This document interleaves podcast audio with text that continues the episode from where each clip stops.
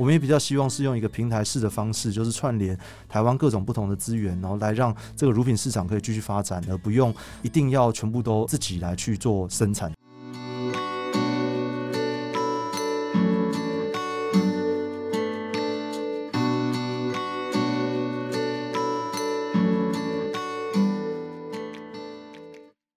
欢迎收听合作社的官方 Podcast 节目《生活 S m o Talk》，我是主持人叶立祥，也是合作社产品部的课长。在台湾，通常每个诺农牧场都链接成一个大的鲜乳厂，依合约议定的品质分级、价格交易，缴交每日固定的生乳。多数的鲜乳大厂则集合众多诺农的生乳，统筹做处理，供应品质均匀的鲜乳。对诺农而言，鲜乳每天产出一定量的生乳。因保存不易，早期过多的生乳不是卖掉就是倒掉。近期咖啡跟茶饮的市场蓬勃发展，生乳几乎供不应求，但多数的酪农的选择跟发展终究无法自己做决定。一九九五年开始，主妇联盟合作社有四方乳品为伙伴。二零一六年，我们从众多的生产者中找到一个与合作社同样关心酪农产业的生产者——鲜乳坊。鲜乳坊创办人龚建家是目前全台湾少数三十余人大动物兽医师之一。今天我们跟着阿嘎对每日多数人会饮用的鲜奶有进一步的认识跟了解。欢迎阿嘎。Hello，立翔科长。Hello，各位听众朋友，大家好。哎，阿嘎，请问你的专长领域大动物其实包含哪一些？那大动物跟小动物，我们在看诊上有没有什么不一样呢？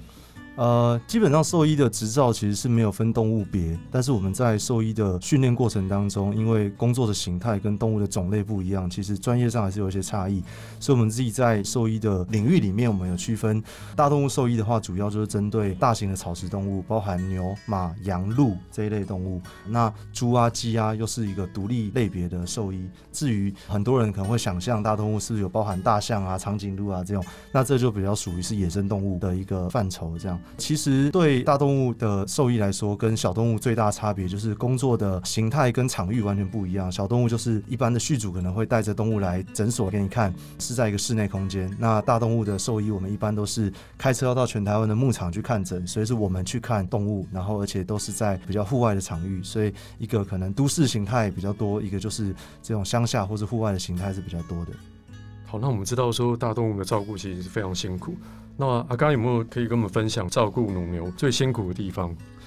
因为其实乳牛它什么时候要分娩，然后要生产，还有说它什么时候会生病都不太一定啊，所以我们其实就算是一个随时要待命的妇产科医生啊，所以曾经有这种半夜的时候，可能冬天，然后寒流来，突然接到电话说牛要可能难产了，那我们要赶快在可能半小时内，然后开车过去，然后帮牛做助产等等的。那像这样的一个工作的形态，我觉得就是非常高度的变动性，也因为我们大部分都是在户外工作，所以天气非常炎热的时候，或是天气非常冷。冷的时候，我们一般就是穿一个短袖的兽医的工作袍，然后来去帮牛做诊疗。所以户外的这种天气的形态，或是粪尿啊、苍蝇啊，可能就是跟一般的这种狗猫的诊所是最不一样。然后因为这样的工作形态，所以投入的人相对也比较少。原因。那刚才刚刚有提到，就是说兽医师在工作方面辛苦的部分，像如果是野生的牛，不太可能会有人去帮他做接生。那像野生的牛在生产上，是不是在风险就会高的比较多？对，其实乳牛已经算是一个跟人类长期相处育种比较长期的动物，所以它们其实，在野外的自行生长能力也是比较弱的。然后在野外也因为环境啊、食物啊比较复杂，所以呃，包含小牛的育成率啊这些也都会比较低，就比较容易会有一些牛的夭折这样。好，那我们提到乳牛的部分呢，因为其实国内是有进口跟国产的牛乳。那我们知道说进口牛乳其实漂洋过往而来，但是它的价格其实上是比本产的牛奶更便宜。那请问原因是为什么呢？我觉得主要是呃饲养的形态的落差，因为在国外他们的。土地，还有说他们的这个原物料非常非常便宜，然后他们的牛比较是用粗放的这种养法，就是他们都有个戏称，就是说他们土地会有牛长出来啊，因为他们土地便宜到好像不用钱一样，然后他们的草就是牛放过去吃一吃，然后回来赶来挤奶就会有奶了啊，那。台湾土地有限，所以比较是一个畜舍内的饲养，所以每一天牛吃的东西要特别去帮它做准备，它是比较是呃精致饲养的模式，所以很多草可能也是仰赖国外进口的，然后再加上因为台湾天气比较炎热，可能牧场也需要有很多的降温的一些设备啊，这些填垢等等的。那这些其实都是在原物料上面会导致台湾的成本相对比较高的原因。那第二个其实是国外进来的牛奶有很多的形态是用可能保酒奶或是用那种长效期的方式来做保存的。那在台湾其实是低温的保存方式，然后保存时间也比较短，所以他们在这库存的管理上面，如果以这种长效期的保酒乳来来说的话，他们的呃成本相对会比较低。然后再其实是在台湾，因为农民大家就是自己的牛奶，然后就跟这个工厂做合作嘛。那在国外其实有一些这种出品的大国，他们是有非常多的国家补贴政策的，所以他们可能把牛奶当做一个主要的这个原物料出口的一个竞争项目。所以在出口的时候，假设呃有一些可能像收购的条件，假设是可能一欧元，然后卖出去卖零点八欧元，就说诶怎么会卖得更便宜？那其实是因为政府有比较高额的补贴，然后让他们在出口政策上面是能够获得一些支持。那在台湾目前也没有这些项目，所以有时候会买到国外的品相，觉得比较便宜哦，有可能它其实没有直接反映它真实的成本。第二就是它的品相上面，它可能不一定是鲜奶，它可能是比较偏长效期的，或是保酒奶这样的一个形式。再就是因为它的饲养的形式的不同，所以导致它的成本还有乳品质跟风味的状况，但也会是不一样的。这样我明白了。那刚才刚刚我们有聊到，就是说，哎、市面上其实有鲜奶、保酒乳等等的一些乳制品。那我相信多数的社员或者是消费者应该都有疑问，就是鲜乳、保酒乳或奶粉，甚至调味乳，到底哪一种比较好，或者是它们各有什么优缺点呢？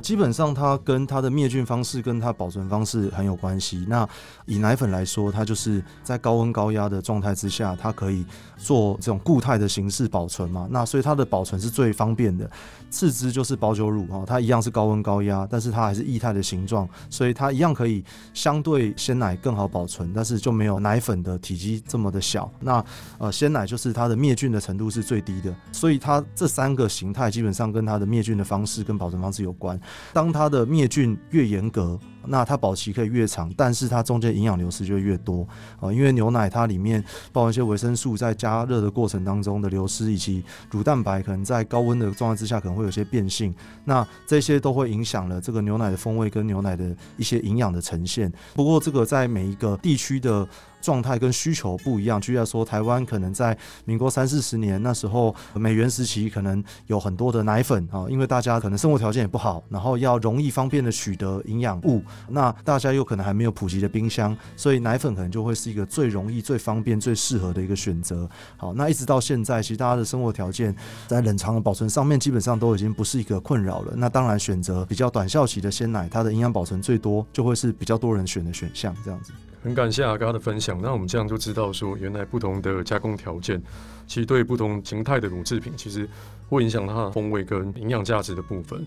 那我们提到加工的部分呢、就将来阿嘎的规划会不会有想说，自己的代工厂去做灭菌装瓶，让单一乳源的这个概念可以更单一呢？基本上我是觉得不一定需要，因为其实，在台湾很多的农业产业在设备发展上面其实是还算是成熟的。像鲜奶，它的加工其实非常单纯，它其实不用很复杂的加工，它就是灭菌装瓶均质这样而已，所以它也是属于一级农产品。那像我们现在是跟台湾省农会鲜乳厂来做配合，然后加工上的配合，那他们原本的既有产线其实都还有剩余的空间，那我们。在跟他长期配合之下，针对单一牧场这样子生产的流程，他们也都可以符合，甚至可以申请到生产履历的这样的一个形式。那在鲜奶要申请生产履历是非常非常困难的，因为表示它所有的运送生产过程都不能有任何混合的地方。那所以让台湾现有的产业剩余的一些产能是可以让它活用，而且最大化。其实我觉得这样可能是更有效率，而且我们也比较希望是用一个平台式的方式，就是串联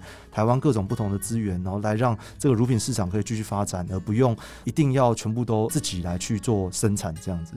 好，那我们刚才谈到就是鲜乳的生产跟条件，那对于风味的部分呢、就是刚有提到说，可能不同饲养方式会影响到鲜乳的风味。那阿嘎可不可以跟我们分享到，就是您觉得比较关键的因素大概有哪些呢？第一个，我觉得跟牛吃什么很有关系啊，就是牛吃什么就会泌什么，然后再就是牛的居住的环境跟它的卫生的环境，其实会影响到牛奶的风味。还有像榨乳的这个流程哈，榨乳的卫生，还有说这个乳牛的品种啊等等的，这几个其实都算是在牧场里面比较重要的一个关键。那在牧场比较外部的话，就是包含生乳的运送的一个卫生的状态啊，冷藏的状态，还有它的灭菌的方式。其实这几个就是生乳以外跟牛奶风味比较直接相关性的几个部分。这样。OK，好，刚才聊到就是生乳跟生产和跟技术面跟风味面的影响。那我们合作社其实有一个概念叫做计划性的消费。那我们知道说，哎，鲜乳坊这边其实也有计划性的生产。那一般其实我们大概都知道说，哎，夏季其实大家都会鲜乳，那乳量是比较缺少的。这部分要如何让计划性生产这个概念做执行？那我们夏天也有一定的乳源呢？一般来说，因为乳牛的怀孕时间是两百八十天啊，那跟人很接近。那一般牛是分娩完之后的一百天内，它是泌乳的高峰。所以，如果我们有机会在繁殖配种的时间上面，能够去让它分娩完的时间刚好是准备要进入夏天前，好，那它在夏季的时候乳量可能就会是相对。比较多的时候，不过这样的状态之下，牛在前一年的夏天的尾端就要开始准备配种。那因为乳牛是一个比较怕热动物，所以你要在这样的夏季的时候把它配上，它必须要有很多的技术的配合，包含说乳牛营养的完整性，让它的健康维持在一个很高档的状态，或者说这个环境的舒适度，让乳牛在夏天的时候的热紧迫程度是低的。好，包含说像兽医可能要跟酪农一起来讨论跟配合这个繁殖管理的相相关计划等等的，那透过这一系列的工作，才有机会在牧场的这个技术的饲养上面，能够让夏天的产乳量可以有提高的空间。不过，当然，我觉得在呃现实的条件之下，就是无论再怎么做调整，这个乳牛它在冬季的时候，当然还是相对比较舒适的，所以这时候它的泌乳量自然一定都还是会有它的成长性。所以对我们来说，当然我们也很需要。真实在除了从产端的做调节以外，在销售跟消费端，大家在这件事上面理解，我觉得也必须要同步。因为像牛奶，其实在冬天的时候，它品质反而是最好的，然后产量又高，所以这时候其实是一个喝牛奶很好的时间。还有说，我们有一些业务使用的通路，它有没有可能在冬季可以特别推一些乳制品相关的一些产品？那我觉得只有产跟销两边同时一起做调整，才能让生乳的平衡性更好了。好，那我们刚才谈到就是消费的部分，其实是需要做一些调节的。那我们现在市面上啊，其实除了一般鲜乳之外，有一个蛮夯的产品叫做燕麦奶。然后目前其实在国外进口也有，那国内其实也有做燕麦奶，看起来就是这部分有逐渐的盛行跟风行。那阿嘎可不可以就你的观点来跟我们聊聊看，就是对鲜奶这部分的影响层面大概有哪些呢？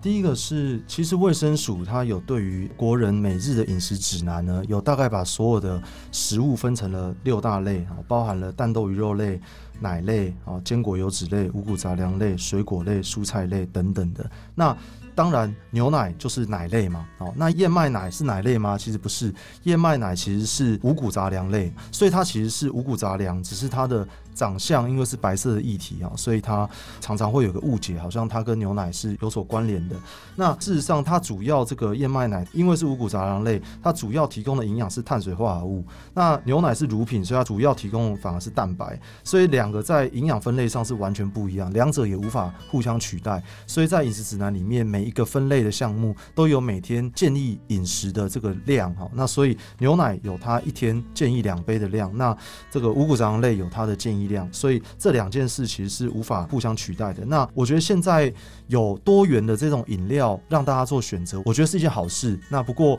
大家还是必须要先建立对于这个食物的了解跟认知，在适合的选择底下，每一个品项我觉得都要适度的摄取。但是他们互相是不同的品类，而且互相无法取代这件事情，我觉得也必须要先有正确的知识来做了解，才不会被误导。那我觉得过去植物奶这个词呢，是因为它的形态跟颜色长得很像牛奶，所以有了这样的沿用，但是它在食物的分类跟营养上面跟牛奶其实是完全不同的这一件事情，我觉得也会造成有一些人反而造成一些营养的失衡啊。那我觉得这件事就会比较可惜，所以我自己是觉得现在有越来越多这种植物系列的饮料推出之后，会让饮食的丰富性跟多元性更多，所以我是觉得是一件好事。但是有没有这样的足够的知识去了解这些饮料跟食物上的分类，我觉得是下一步需要大家来一起推广的这样。